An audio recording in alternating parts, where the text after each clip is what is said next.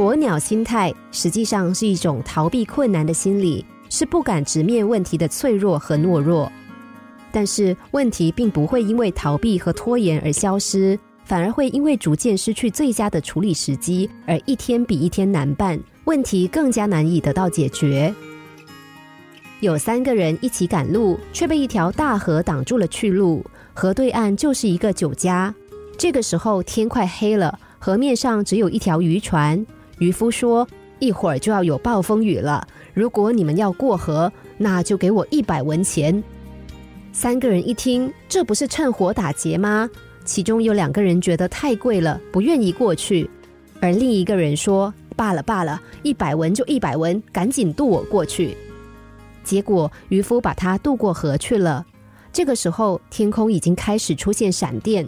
没有过河的两个人都有点害怕，就对渔夫说：“好吧，给你一百文，让我们也过去。”可是这个时候，渔夫说：“现在啊，天气更不好啦，随时会有危险，所以我要两百文。”其中一个人同意了，另一个人没有同意。渔夫就把同意的那个人渡过河去了。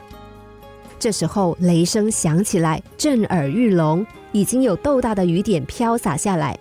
最后的那个人急了，说：“我给你两百文，快让我过河吧。”渔夫说：“你开什么玩笑？这个时候过河，随时都要出人命的，除非你给我三百文。”暴风雨已经开始了，第三个人没有办法，只好花了三百文过了河。有些问题适合采取顺其自然的态度，但有些问题需要的是积极去面对和承担，他们并不会自动消失。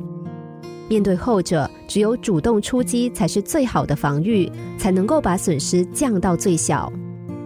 如果你要赶路，那么前面有一条必须付出代价的河，你如何才能够逃避呢？困难是逃避不了的，有些代价也是避免不掉的成本。不管怎么拖延，最后还得去面对和解决。然而，你却要为自己的拖延付出更大的代价。心灵小故事，星期一至五晚上九点四十分首播，十一点四十分重播。重温 Podcast，上网 U F M 一零零三 t S G。